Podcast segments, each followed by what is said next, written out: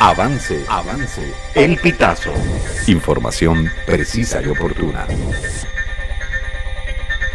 El Tribunal Supremo de Justicia recibió la copia certificada de la inhabilitación de la opositora María Corina Machado por parte de la Contraloría General de la República, luego de que el 19 de diciembre la Sala Político-Administrativa le diera un plazo de tres días para consignar el documento.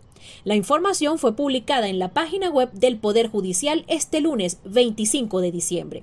Según la Contraloría General, María Corina Machado tiene una inhabilitación por 15 años que le impuso el pasado mes de junio. Sin embargo, ella asegura que no fue notificada de esa sanción en ningún momento.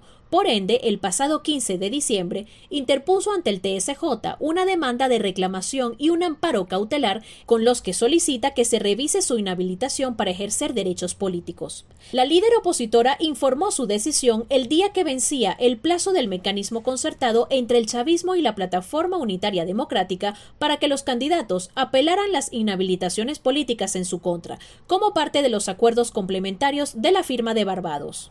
Tras la consignación de la copia certificada por parte de la Contraloría General de la República, se espera la decisión del juzgado sobre los recursos interpuestos por la defensa de Machado. Esta y otras informaciones puedes ampliarlas en nuestra página web elpitazo.net.